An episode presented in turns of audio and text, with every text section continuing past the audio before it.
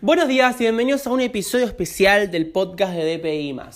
Ustedes recordarán que cuando empezó esta nueva temporada les dijimos que además de todo el contenido referido a derecho de autor, íbamos a hacer episodios relativos a otras áreas del derecho, que vendrían a ser tipo pilotos para futuras temporadas sobre temas distintos a temas relacionados con la propiedad intelectual.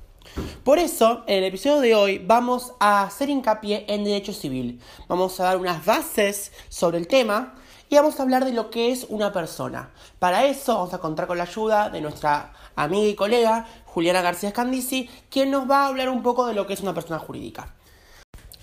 Pero bueno, sin más preámbulos, vamos a la intro y empecemos con este apasionante mundo del derecho civil.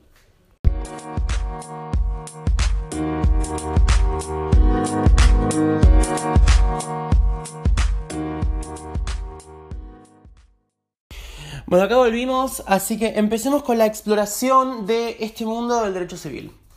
Antes de empezar con, lo, el tema que nos trae a este podcast, vamos a hablar primero de la diferencia entre derecho público y derecho privado. Básicamente porque el derecho civil es el derecho más importante dentro de esa categoría llamada derecho privado, por lo cual hay que diferenciarlo del resto de los derechos. Para eso vamos a decir que como ya anticipé, existen dos categorías dentro de las ramas del derecho. El derecho público y el derecho privado.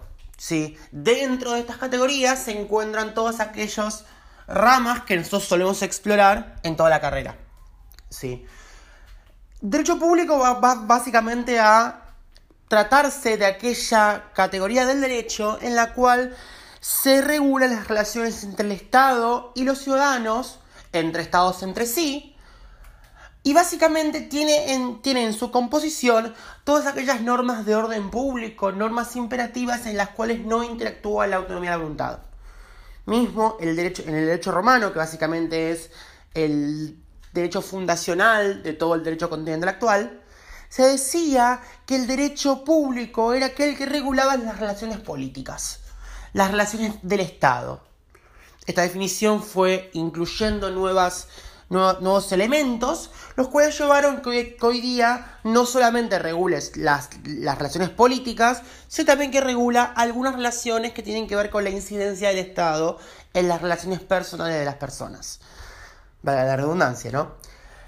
Básicamente, lo que regula las ramas que componen el derecho público serán, en principio, el derecho administrativo, sí que decir el que regula las relaciones del Estado con los particulares, el derecho internacional, ¿sí?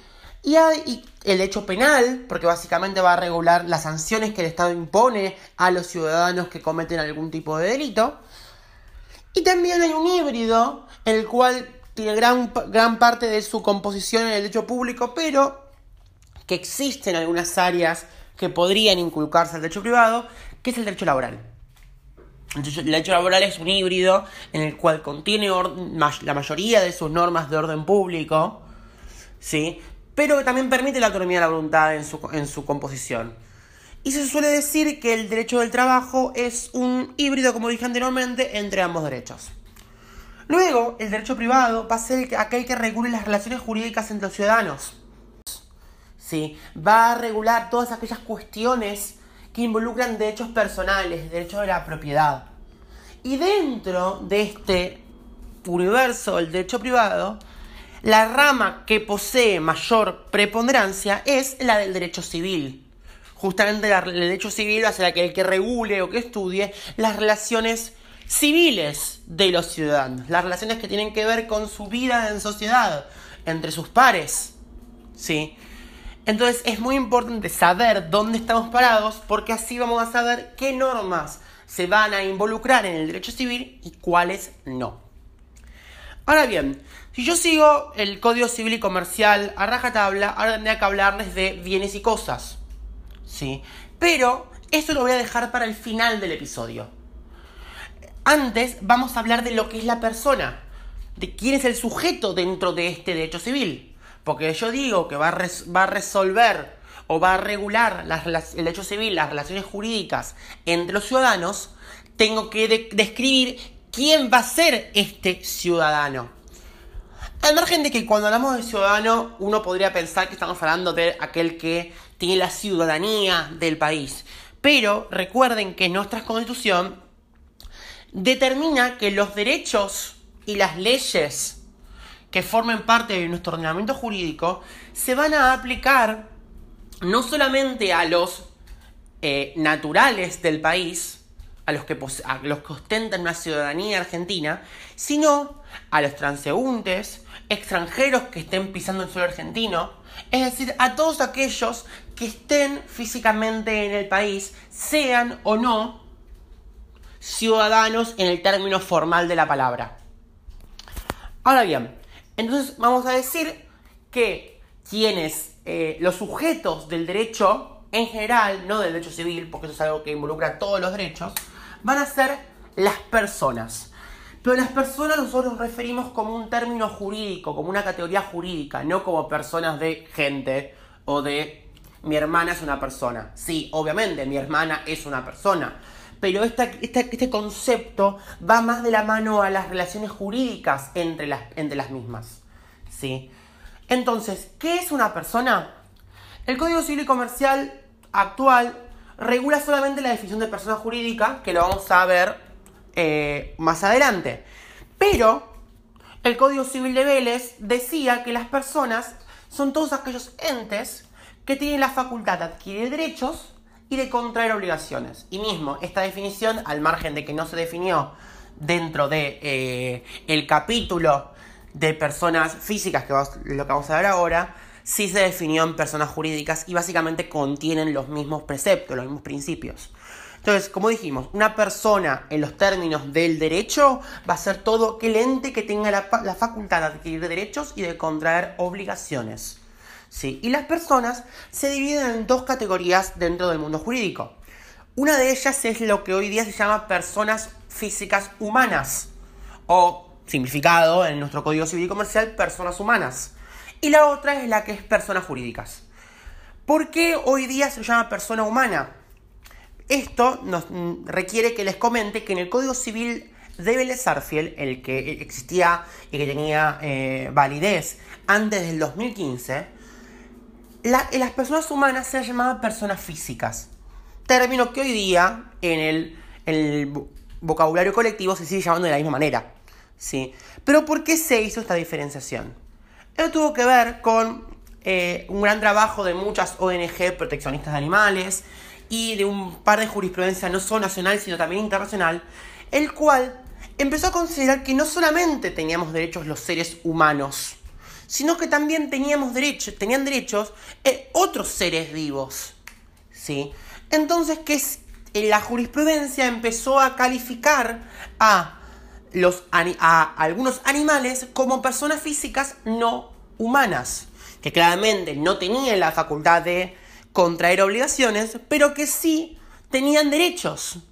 ¿sí? Nuestro Código Civil, al margen de todo, y el Código Civil anterior, considera a los animales como meras cosas, como una propiedad del ser humano.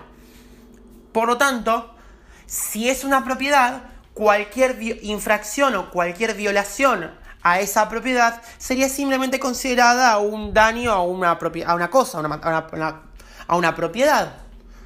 En cambio, hoy día existe una gran, una gran eh, rama de derecho animal, la cual estipula o intenta decir que cuando uno eh, ejerce violencia sobre un animal o lo tiene en condiciones de abandono o un montón de ese tipo de sucesos, se está hablando de que hay un daño a un ser vivo, a una persona física no humana.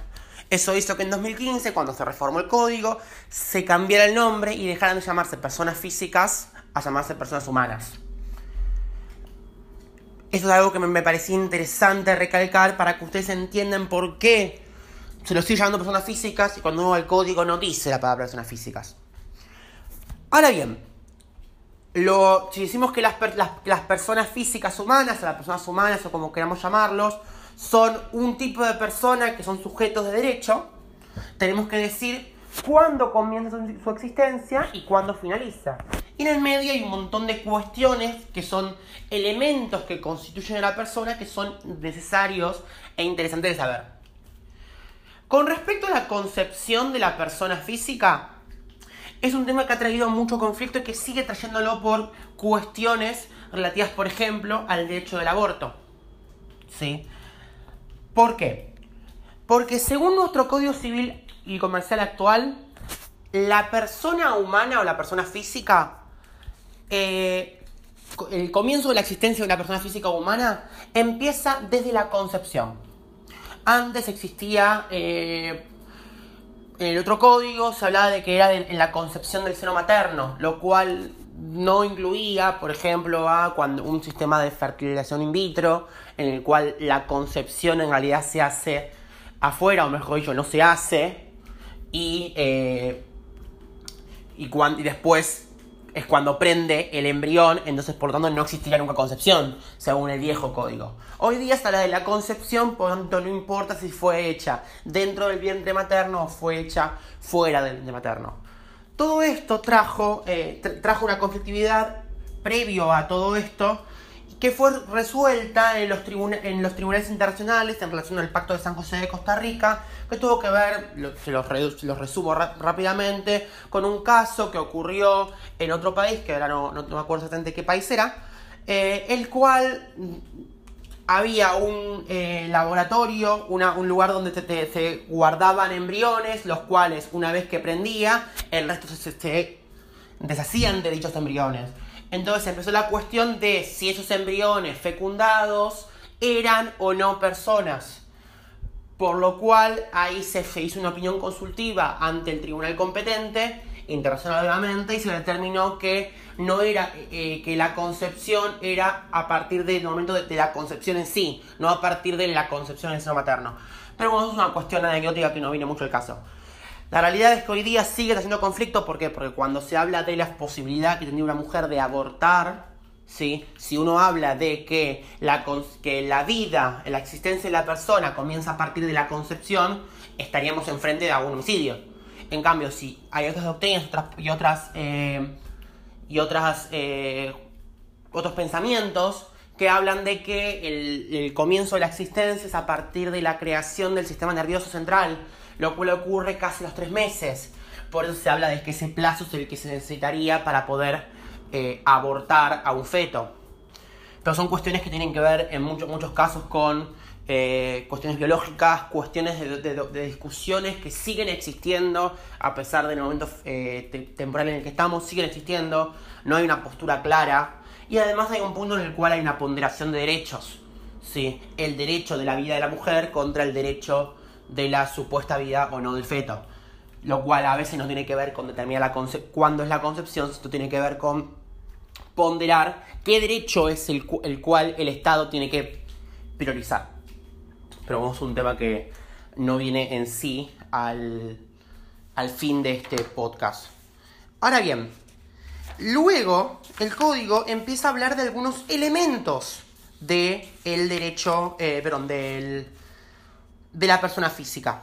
Y el primer elemento que habla, que es uno de los que ha sufrido algunos cambios, al menos en los términos eh, de cómo se nomencla, de cómo se califica, es la capacidad. ¿Sí? Antes hablaba de que existía incapacidad de derecho e incapacidad de hecho, al menos en los papeles, ¿sí? en, en los libros. Hoy día esto se modificó y se habló de que existe capacidad de hecho de, perdón, de derecho y capacidad de ejercicio. Es decir, antes se, se, hablaba de una concepción negativa, es decir, se hablaba de quien no poseía la capacidad y hoy día se habla de quien posee la capacidad. Es un enfoque distinto de cómo hablar o ver el derecho. Básicamente, la capacidad de hecho, o lo que antes llamamos incapacidad de derecho, tiene que ver con la capacidad que, con la capacidad que tenemos todos los individuos ¿sí? de tener derechos por nosotros mismos. Por lo cual, este código y el anterior y todas las, legislaciones democráticas del mundo consideran de que no existen incapaces de derecho o personas que no posean capacidad de derecho. ¿Por qué? Porque si no poseemos estos derechos, no somos seres humanos, entre comillas, y esto todo es discutible, obviamente, ¿no? Básicamente, en la antigüedad, quienes, quienes, quienes eran incapaces de, derecho eran los esclavos. porque los esclavos eran seres humanos, pero que a los fines económicos eran meras cosas, al menos para el derecho, obviamente, ¿no? Luego tenemos lo que llama la capacidad de ejercicio, que antes llamaba incapacidad de hecho, que básicamente la capacidad de ejercicio es aquella que dice que uno puede tener derechos, pero a lo mejor por determinadas cuestiones no puede ejercerlos por sí mismo. ¿Sí? Cuando se habla de que los derechos no pueden ser ejercidos por sí mismo, tiene que haber un tercero que, ocupe esa función. Entonces una persona podría ser capaz de tener derechos, pero por alguna circunstancia, sea cual sea, eh, no los puede ejercer. Y como no los puede ejercer, la ley tiene que, determina un tercero que se va a ocupar de que esos derechos sean ejercidos. Sí. Esos, la ley estipula tres supuestos de personas que no poseen capacidad de ejercicio. Primero son las personas por nacer, que eso viene algo que, que me olvidé de mencionar en la parte de eh, comienzo de la existencia de la persona. Eh, luego tenemos las personas menores de edad.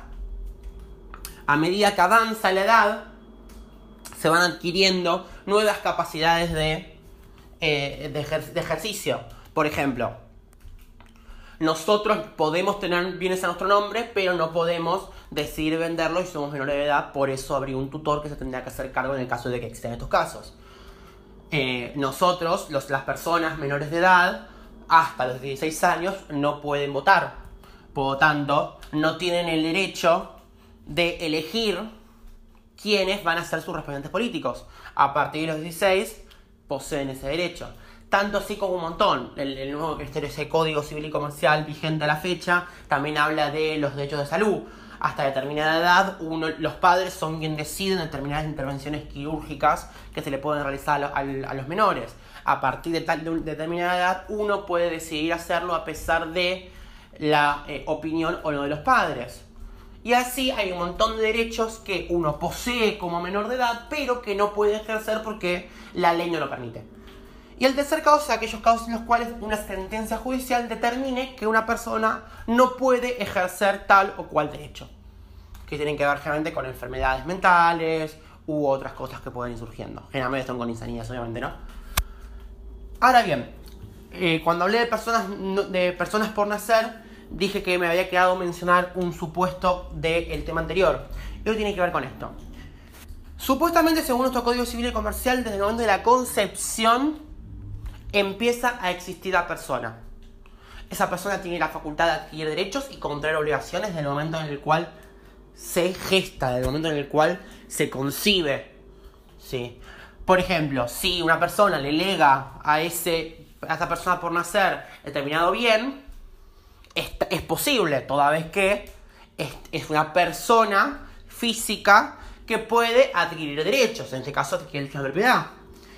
Y, por ejemplo, si un padre, el padre, el, feto se encuentra dentro de el seno materno, porque está todavía en periodo de, gestación, de embarazo, y el padre fallece, si, no están casados, ¿sí? el único heredero forzoso de los bienes de ese eh, padre fallecido sería su hijo por nacer. Si estaría casado sería mitad mitad como estipular el derecho de familia respecto a sucesiones. Pero eso también lo vamos a ver tal vez en otro episodio especial relativo al tema. ¿Qué ocurre? Nuestro código civil y comercial, al igual que nuestro código civil, el código civil anterior, en este caso no ha habido modificaciones, considera que las personas empiezan a, a poder adquirir derechos a partir de la concepción, pero que los mantendrán y serán personas toda vez que nazcan con vida. Supongamos un ejemplo en el cual eh, uno va a la clínica, la mujer pare a su hijo, ¿sí? Y ese hijo nace muerto, ¿sí? Nace muerto. No estoy diciendo que haya nacido vivo y después muera, sino que nace muerto. En ese supuesto, esa persona, en términos jurídicos, nunca existió, ¿sí? Y si adquirió algún derecho previamente, se tiene por no adquirido, ¿sí? Por ejemplo, si este padre fallecido lega por le hereda a su hijo nonato tal derecho y ese hijo eh, tal, tal bien y ese hijo nonato no nace, ¿sí? Se tendrá que seguir la, línea sucesoria a ver a quién sería el heredero de esos bienes. porque el hijo no nació. Pero nuestro Código Civil, al igual que el de Vélez, no contempla una, eh, la viabilidad del ser humano. Es lo que tiene que ver. Si, si un niño por nacer nace y luego a los dos días fallece porque a lo mejor tiene una enfermedad eh, física, mental, lo que sea, y fallece, esa persona física existió. No importa si nació y ya los médicos habían presupuesto de que André iba a morir. Supongamos que tenga una hidrocefalia o alguna cuestión relativa a una enfermedad compleja del cerebro o alguna malformación interna o lo que sea. Esa persona física, si nació y respiró, ya sea por sí mismo o por medio de, de algún aparato de asistencia artificial o lo que sea, esa persona existió. Y si existió, contrajo derechos y supongamos que Vamos al ejemplo, el mismo ejemplo de laboratorio. Padres, dos, dos personas no casadas, conciben a un hijo, el hijo, eh, el padre fallece antes del nacimiento, hereda a su hijo nonato todos los bienes, el hijo nace y a los dos días muere, el heredero forzoso de ese hijo fallecido sería su madre. Entonces, la madre, la mujer que no era la esposa legítima del del primer fallecido, es decir, del padre, sería la heredera de esos bienes. ¿Por qué? Porque el hijo nació, adquirió el derecho, o mejor dicho, confirmó la adquisición del derecho y luego, desgraciadamente, falleció. Espero que se entienda a qué me refiero con esta cadena de, temas. Como siempre digo, si hay alguna duda o algo, me la puede manifestar por Instagram o en, la, o en alguna descripción, depende de la aplicación que utilicen para ver el podcast, o escuchar el podcast, mejor dicho. Ahora bien, eso me había quedado pendiente de mencionar porque hay, hay algunas legislaciones que sí tienen una concepción de viabilidad. Y que si la persona nace pero su, su vida no es viable, eh, no adquiere derechos ni contrae obligaciones, es decir, no es persona. Ahora bien, el siguiente tema, que es un tema que lo voy a pasar muy para arriba, pero lo voy a mencionar, que menciona el Código Civil y Comercial, es la cuestión de que también existen supuestos en los cuales una persona tenga capacidad, pero esa misma sea con restricciones, con limitaciones. Y los supuestos básicamente habla de supuestos de, una persona pródiga, en los cuales por A o por B por C se necesita que una persona se haga cargo de algunos derechos. Sí. Por ejemplo, uno, un convicto, una persona que, que eh, entró en. fue prisonizada, la cual por algún motivo eh, tiene una pena mayor a determinada cantidad de años, a tres años, si pierde los derechos de responsabilidad parental, lo que en el pasado se llamaba patria potestad. Y la madre tiene el 100% de chapada potestad. Es decir, en el tiempo en el cual este señor esté detenido, será el padre, es una persona física que tiene derechos y puede adquirir derechos y contraer obligaciones, pero hay un derecho que la ley le sustrae. Y ese derecho, por ejemplo, en este caso es el derecho de la responsabilidad parental. Es decir, no tiene ningún tipo de, de votos sobre las decisiones que la madre tome sobre la vida de su hijo. Hasta que salga de la prisión y ahí pueda recuperar lo que en el pasado se llamaba patria potestad, hoy día responsabilidad parental. Entonces, es un supuesto en el cual es una persona capaz, pero con alguna restricción, con alguna limitación. Sí. Ahora bien, ¿cuál es el siguiente punto que habla el Código Civil y Comercial con respecto a los elementos de la persona? Es el derecho al nombre. Básicamente, el Código Civil y Comercial establece que todas las personas tenemos el derecho de poseer un nombre y un apellido. ¿sí? No es un tema en el cual vamos a ahondar demasiado, toda vez que la realidad es que no es un tema que tenga mucha conflictividad jurídica. ¿sí? Eh, sí, a lo mejor pueden existir cosas con respecto a cuando eh, al tema de filiación y un par de esas cuestiones, pero en realidad la cuestión principal no es el nombre en sí, sino el reconocimiento eh, filial, filiatorio que va a tener esa persona. Por lo cual no es un tema que tenga mucha conflictividad jurídica. Luego, el siguiente elemento que habla el Código Civil Comercial es el domicilio. La ley establece que el domicilio puede ser un domicilio real, un domicilio legal o un domicilio especial.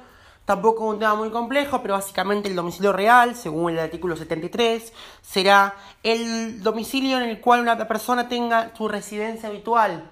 ¿sí? Mientras que el domicilio legal será aquel lugar en el cual la ley presume, sin emitir prueba en contrario, que una persona reside de una manera permanente para el ejercicio de sus derechos y para eh, adquirir, eh, contener obligaciones. Básicamente el domicilio legal será aquel, por ejemplo, en el cual, por ejemplo, en un juicio uno constituye como su domicilio procesal. Si yo en un juicio digo mi domicilio procesal para que me lleguen notificaciones de, de, determinado proceso es en tal lugar, después no puedo decir no vivo ahí. Lo mismo pasa, por ejemplo, con el domicilio fiscal. Si uno tiene un negocio y dice mi domicilio fiscal para recibir cualquier notificación relativa al Ministerio de Trabajo, de AFIP o lo que sea, es acá, ¿sí?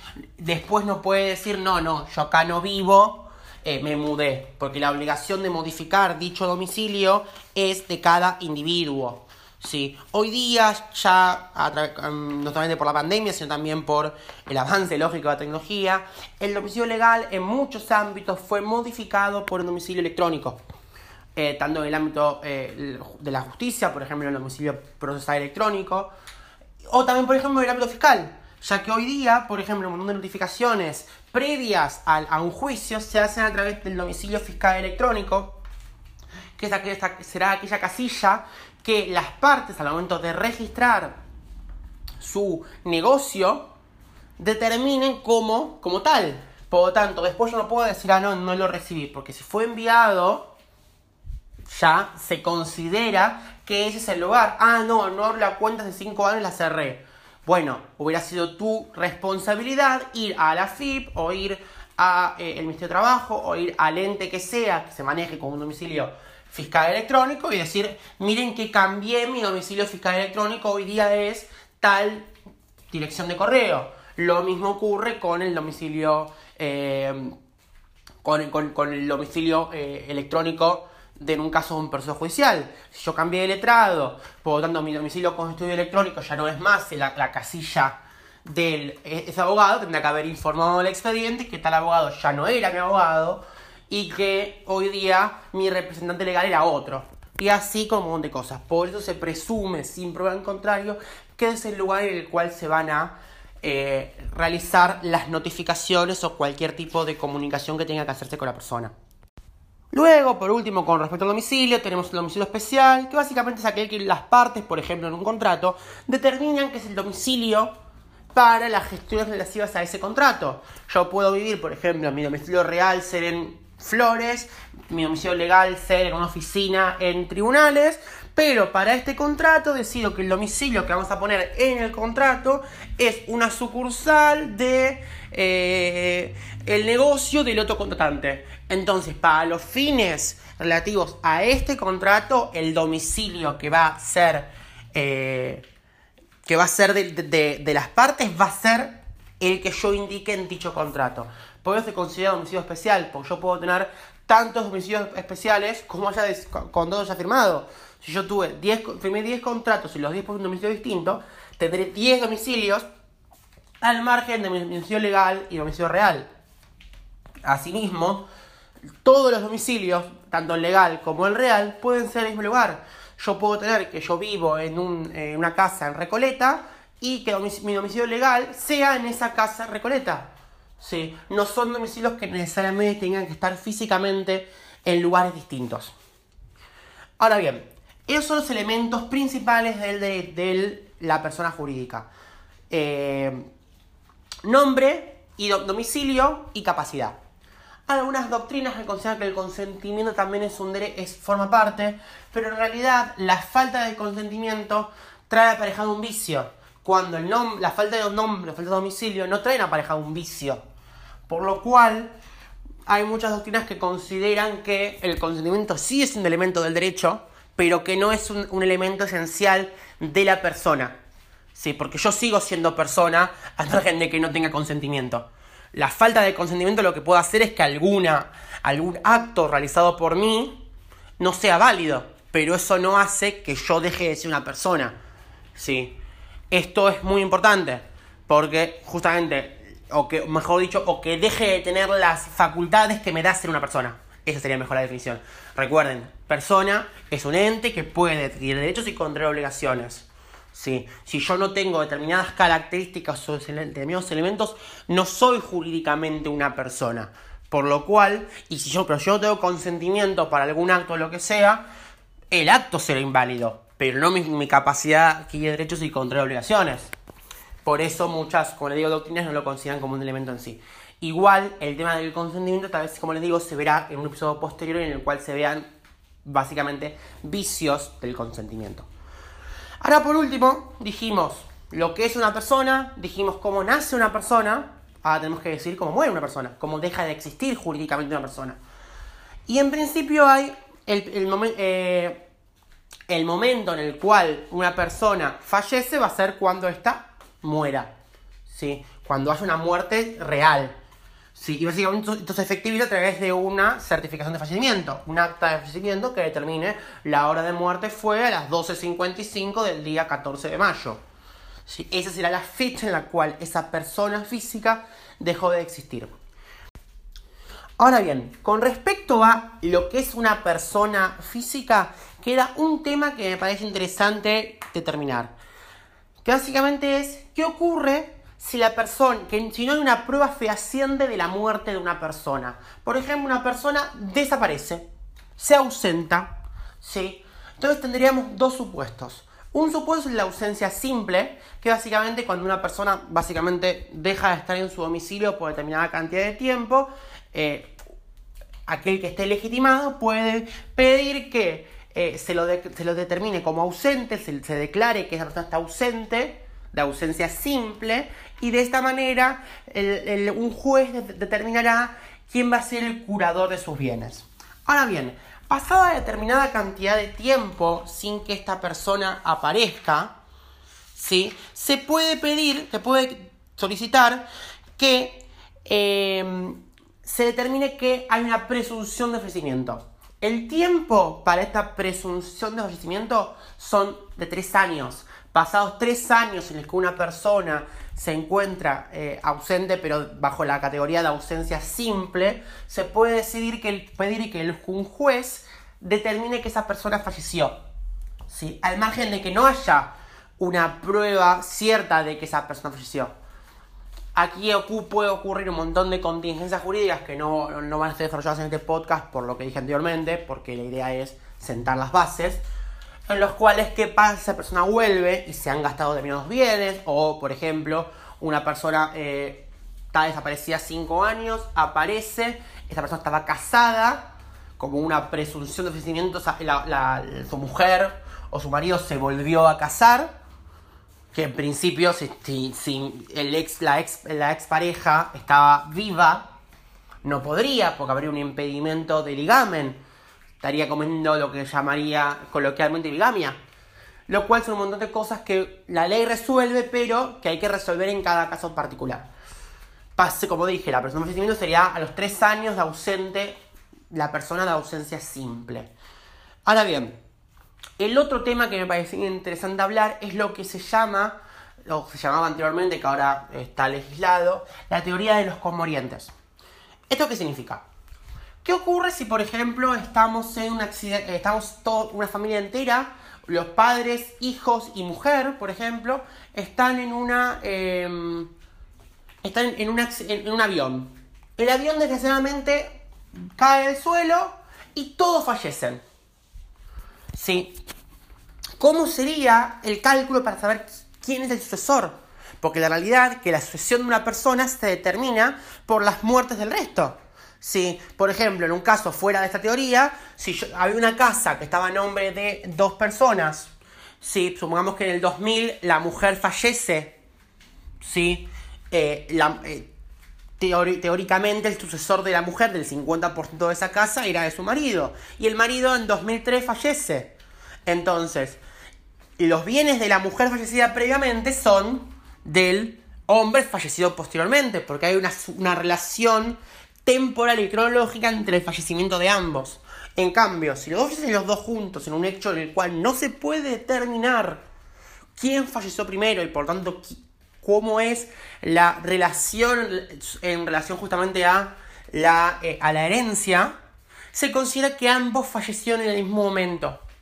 No se considera que hubo alguien que falleció primero. ¿Sí? Por lo cual cada uno legará los bienes, su, su porción de estos bienes. ¿Sí? ¿Esto a qué viene el caso? Supongamos un ejemplo más simple. Mujer y hombre en un avión. Bienes gananciales. ¿Sí? Si, si la mujer muere, el hombre será, eh, y la mujer no tiene ni hijos ni padres, eh, el hombre será quien posea, quien, el legitimado para ser el heredero de esa mujer. ¿Sí? Y viceversa. Pero supongamos que las dos personas mueren juntas. ¿Sí?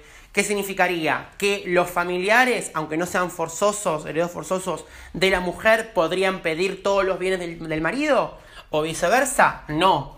Solamente podrán pedir los bienes que corresponden a la mujer, ¿sí? A la parte de la ganancialidad que le correspondía a la mujer. Es un tema más complejo, pero de esto habla la teoría de los comorientes, que también la vamos a ver en entregas posteriores. Bueno, por último y como cierre de este episodio, nos queda el tema de personas jurídicas, del cual se va a ocupar Juliana, que ahora tenemos con nosotros y nos va a hablar de los elementos esenciales de lo que es una persona jurídica. Así que los dejo con ella para que ella les explique en, eh, de manera sintetizada lo que es una persona jurídica. Bueno, como ya les adelantó Nico, conmigo van a ver lo que es persona jurídica. En primer lugar, vamos a definir qué es una persona jurídica. El Código Civil y Comercial dice que las personas jurídicas son aquellos entes que el ordenamiento jurídico les confiere aptitud para adquirir derechos y contraer obligaciones con el fin de cumplir su objeto y justamente el fin que tengan estas personas jurídicas. Ahora bien, hecha la definición, lo que tenemos que nos resta por saber es desde qué momento se considera que existe la persona jurídica. Hay dos maneras. Desde la constitución de esa persona jurídica justamente, o de ser necesario cuando la autoridad competente autorice su funcionamiento. ¿Sí? Lo que tenemos que tener claro con respecto a la persona jurídica es que justamente la persona jurídica, valga la redundancia, es una persona diferenciada de sus miembros, o sea, es una persona diferente a sus miembros. Por tanto, y con respecto a la responsabilidad, estos no responden por las obligaciones de la persona jurídica, excepto aquellos supuestos que estén previstos propiamente por la ley. ¿Qué quiere decir esto? Que en caso de eh, que la sociedad, mejor dicho, sociedad no, porque la sociedad es un tipo de persona jurídica, que las personas jurídicas contrajeran deudas, solamente se va a responder con el patrimonio de esa persona jurídica, no así con el patrimonio de los miembros que componen esa persona jurídica. Hay casos especiales por unas cuestiones de responsabilidad que ya vamos a ver más adelante. ¿Qué pasa adelantándonos un poquito a lo que yo les explicaba recientemente, no se va a poner la persona jurídica, va a ser inoponible y van a ser solidaria y, solidaria e ilimitadamente responsables los miembros en cualquiera de sus funciones por aquellos actos que sean contrarios a los fines de la persona jurídica o que afecten al derecho, a la ley, el orden público o la buena fe. ¿sí? Siempre que quieran perjudicar a terceros o perjudiquen o modifiquen el fin de la persona jurídica. ¿Sí? Es el obrar de mala fe, el obrar negligente de alguno de sus miembros. Ahora bien, hecha la introducción de los conceptos básicos de persona jurídica, tenemos que ver la clasificación. ¿Cuáles son las dos grandes clases que existen de personas jurídicas? Por un lado tenemos las personas jurídicas públicas y por otro lado tenemos las personas jurídicas privadas. Las personas jurídicas públicas, según lo define el propio Código Civil y Comercial, van a ser el Estado Nacional, las provincias, la Ciudad Autónoma de Buenos Aires, los municipios, las entidades autárquicas y demás órganos que se les confiere ese carácter. La Iglesia Católica es una persona jurídica pública, los estados extranjeros, las organizaciones reconocidas por el derecho internacional con características de personas jurídicas y toda otra persona jurídica constituida en el extranjero que sea o pueda ser considerada persona pública. ¿Bien? Esto es lo que el código define como persona jurídica pública. Después tenemos a las personas jurídicas privadas, ¿bien? Que el código las define como sociedades, las asociaciones civiles, las simples asociaciones, las fundaciones, las iglesias, confesiones, comunidades o entidades religiosas, obviamente que no corresponden a la Iglesia Católica, porque la Iglesia Católica, por nuestra constitución, eh, está sostenida por el Estado y es el culto oficial que tiene la República Argentina. Por tanto, cuando se habla de iglesias, confesiones o comunidades o entidades religiosas, se habla de todas aquellas que no abarca la Iglesia Católica. Las mutuales, las cooperativas y el consorcio de propiedad horizontal. Ahora vamos a definir un poquito más adelante cada una de estas de estos tipos de personas jurídicas privadas. Por otra parte, y siguiendo un poquito con las generalidades de persona jurídica privada, vamos a ver los atributos y los efectos. De la misma manera que la persona física tiene atributos correspondientes a la personalidad, la persona jurídica también los tiene. En primer lugar, debe tener un nombre que lo identifique, obviamente, y esos nombres no pueden ser contrarios a la ley, por supuesto. Debe tener un domicilio y una sede social, que el domicilio va a ser aquel que se fije en el estatuto y el domicilio especial va a ser aquel que corresponda a sucursales o establecimientos, en los cuales ese domicilio va a tener todos los efectos legales que puedan concernir a la notificación. Bien. Un patrimonio, obviamente tiene que tener un patrimonio para poder funcionar, es un, requisito indispensable para el funcionamiento de la persona jurídica privada debe establecerse una duración, el cual el código estipula que es ilimitado, salvo que la ley o el propio estatuto, que el estatuto es el instrumento en el cual se pone en funcionamiento o se plasma el funcionamiento de las personas jurídicas, y debe tener un objeto, que ese objeto debe ser preciso y determinado. ¿Bien? Como ya les dije, el funcionamiento de las personas jurídicas se establece por medio de un estatuto. En ese estatuto se va a designar el nombre, el domicilio, la sede social, el patrimonio, cómo va a estar dividido ese patrimonio y para qué va a ser destinado el patrimonio, va a tener establecido la duración justamente de esa persona jurídica y se va a establecer el objeto que ya les estuve mencionando. Y no solamente eso, sino que además debe tener establecidos los órganos de gobierno, administración y representación y fiscalización en el caso que los hubiera. Ahora bien, estamos hablando de constitución de las personas jurídicas. ¿Qué pasa si uno quiere disolver esa persona jurídica? Que el término correcto es liquidación. ¿Cuáles son las causales que uno puede tener para disolver o liquidar a una persona jurídica? El primero es la decisión de los miembros, por supuesto, la voluntad de todas las partes. La segunda es el cumplimiento de la condición resolutoria. En el estatuto se puede fijar una condición eh, para cumplir y una vez que se cumple esa condición, la persona jurídica se disuelve o se liquida. El tercero es la consecución del objeto o imposibilidad justamente de cumplirlo. Es, tenemos un objeto, vamos por ese objeto, una vez que lo cumplimos se disuelve la sociedad o bien que no podemos cumplir con ese objeto, por tanto no tiene sentido proseguir con esa persona jurídica. Bien. El vencimiento del plazo, establecido en el estatuto. La declaración de quiebra, por supuesto, que la quiebra es un proceso concursal que posiblemente más adelante en algún otro episodio se los expliquemos. Por, fusión.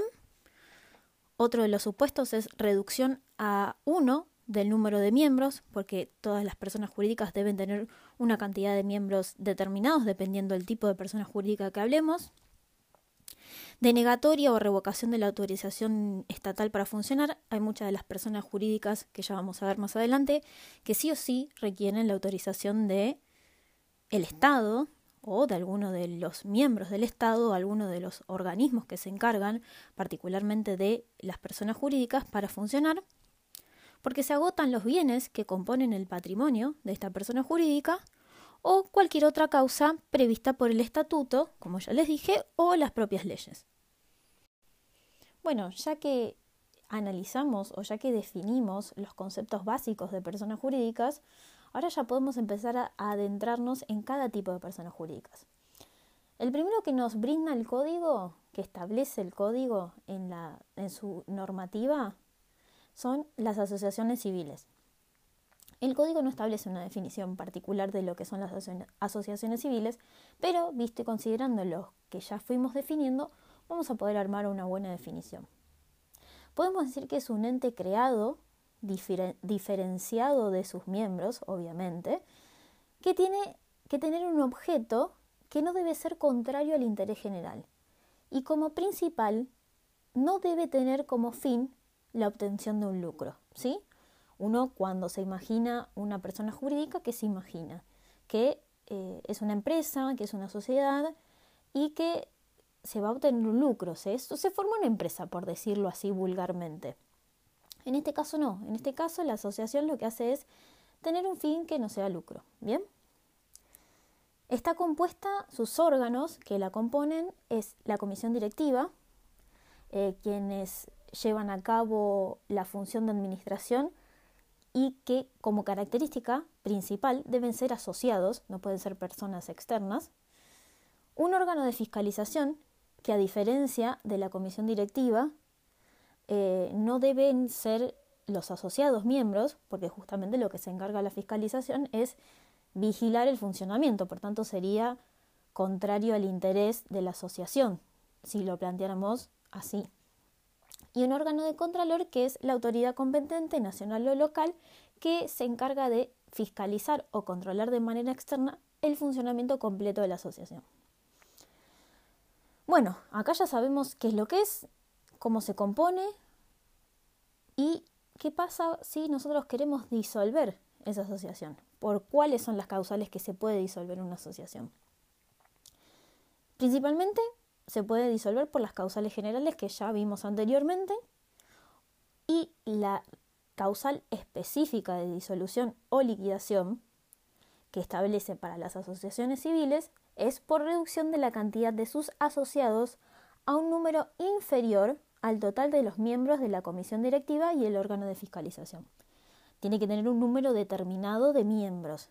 Si esos miembros no llegan a completarse, ese cupo no llega a completarse, se disuelve automáticamente la asociación civil. Ahora bien, a diferencia de las asociaciones civiles, tenemos lo que se conoce como simples asociaciones.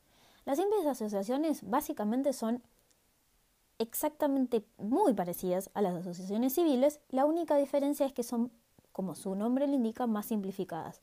¿Por qué más simplificadas? Porque en este caso no requieren la autorización del Estado o de la autoridad competente para funcionar. Se componen de la misma manera, tienen una administración y un gobierno y exactamente igual que las asociaciones, con otra diferencia más que puede prescindirse el órgano de fiscalización si esta simple asociación cuenta con menos de 20 miembros. Si va a seguir teniendo ciertas obligaciones similares a las facultades que tiene el órgano de fiscalización, pero puede prescindir de la, existencia del órgano como tal. Por otra parte, y esa creo que es una de las más conocidas por todos, encontramos a las fundaciones. Las fundaciones son aquellas personas jurídicas que se constituyen con una finalidad de bien común, sin propósito de lucro, mediante el aporte patrimonial de una o más personas destinado a hacer posibles sus fines. Bien, como ya dijimos, obviamente tiene que cada persona jurídica debe tener un patrimonio y ese patrimonio obviamente está compuesto por bienes. Por tanto, en este caso es necesario que exista un aporte patrimonial para funcionar. Pero el propósito no es obtener lucro. Sí necesita dinero, bienes, patrimonio, etcétera, para poder funcionar, pero el fin no es obtener un lucro por esa inversión, por decirlo así. Principalmente, y una característica que tienen las fundaciones es que sí o sí requiere la autorización del Estado para poder funcionar. Volviendo un poquito a lo que decía con respecto al patrimonio, este patrimonio tiene que ser razonable para el cumplimiento. Puede estar compuesto por donaciones y por aquellos que provienen de compromisos de integraciones futuras. ¿sí? No solamente tiene que poder ser un patrimonio que eh, los propios miembros eh, lo establezcan en el inicio, sino que pueden ser compuestos también por donaciones futuras o por compromisos futuros. Bien. Los órganos para el funcionamiento de las fundaciones principalmente es el Consejo de Administración, que es el que se encarga del gobierno y justamente la administración de las fundaciones, el comité ejecutivo que va a ser como una especie de reemplazo en el caso de que el consejo de administración esté ejerciendo otro tipo de tareas, esté reunido, por tanto se lo designa el comité ejecutivo para realizar cierto tipo de tareas y después tendrá que rendirle cuentas justamente al consejo de administración. Y por último tenemos el órgano de contralor. Las fundaciones en la práctica son muy controladas, dado que son posibles eh, medios para que se utilice de mala fe la fundación, para el lavado de dinero, etc. Por tanto, son bastante controladas por justamente un órgano de contralor. Este órgano de contralor se encuentra en la jurisdicción donde justamente opera o funciona estas fundaciones que tiene como fin fiscalizar justamente el funcionamiento de las fundaciones, aprobar los estatutos y las reformas, a todo lo que concierne a la estructura propia de la fundación. Y además el código le confiere otras facultades más al órgano de contralor, entre las cuales vamos a mencionar algunas. Eh, puede, por ejemplo, solicitar a la autoridad judicial de la designación de, administraciones de administradores interinos, perdón, cuando no se llevan vacantes a los órganos de gobierno, eh, puede pedir eh, que se designen administradores, etcétera. Tiene un montón de funciones que eso lo establece taxativamente el Código Civil y Comercial, que si les interesa lo pueden leer un poquito más. Pero es para que ustedes entiendan eh, la importancia que tiene el órgano de Contralor con respecto a las fundaciones debido al objeto y a la manera particular en la cual se conforman. Y por último, y para ir finalizando este episodio especial, vamos a hablar muy, muy, muy por arriba con respecto a lo que es sociedades y consorcios, dado que posiblemente con respecto a sociedades y consorcios tengamos dos episodios particulares, dos episodios especiales tratando exhaustivamente esos temas, así que yo lo que voy a hacer es darle una introducción. Las sociedades obviamente son personas jurídicas, pero el código no las regula, sino que tiene una ley especial, que es la ley 19.550, en la cual se van a establecer y se va a definir y regular todo lo que concierne a sociedades. La definición, los funcionamientos, los tipos societarios, los órganos que componen cada una de las sociedades, cuáles son las mayorías, etc. Si bien está dentro de un tipo de persona jurídica, tiene una normativa especial que regula todos los aspectos concernientes a las sociedades. Con respecto a, los consorcios, lo mismo. Son personas jurídicas creadas, compuestas eh, por órganos específicos que tienen una finalidad, eh, que la mayoría de los consorcios la finalidad que tienen es eh, administrar y establecer y cuidar los espacios comunes que haya dentro de una propiedad, pero eso ya lo vamos a ver más adelante en capítulos especiales. Así que, bueno, esto es todo por este episodio. Espero que les haya gustado, espero que les haya servido y que les haya quedado claro todo lo que nosotros le decimos. Así que es un gusto, como siempre, compartir con todos ustedes. De mi parte, les mando un beso grande a todos y nos vemos la próxima. Gracias Juliana por explicarnos también todo lo relativo a persona jurídica. Y con esto terminamos este episodio especial que es un poco largo, pero son cuestiones que requieren bastante desarrollo y como esto es un episodio especial, nos tomamos el atrevimiento de hacer un episodio un poco más extenso que nos permite desarrollar con mayor profundidad algunos temas. La idea de que, es que esto sea el comienzo de una temporada completa relativa a derecho civil tanto como a, a otras ramas del derecho diferentes a las que dieron origen a este podcast. Por eso, cualquier duda, sugerencia o tema que les gustaría que tratemos, nos pueden mandar al Instagram que va a estar en la descripción, que es eh, DPI y más, al Facebook que es arroba propiedad.intelectual, uva, o por mail a nlagosescorza.gmail.com. Eh, es, toda esta información la vamos a dejar en la descripción porque la idea es que esto es una comunidad que crezca y que entre todos logramos formar contenido relativo al derecho. En fin, los esperamos en el siguiente episodio regular de la temporada y, eh, como dije, nos seguimos en las redes. Hasta luego y que tengan muy buen día.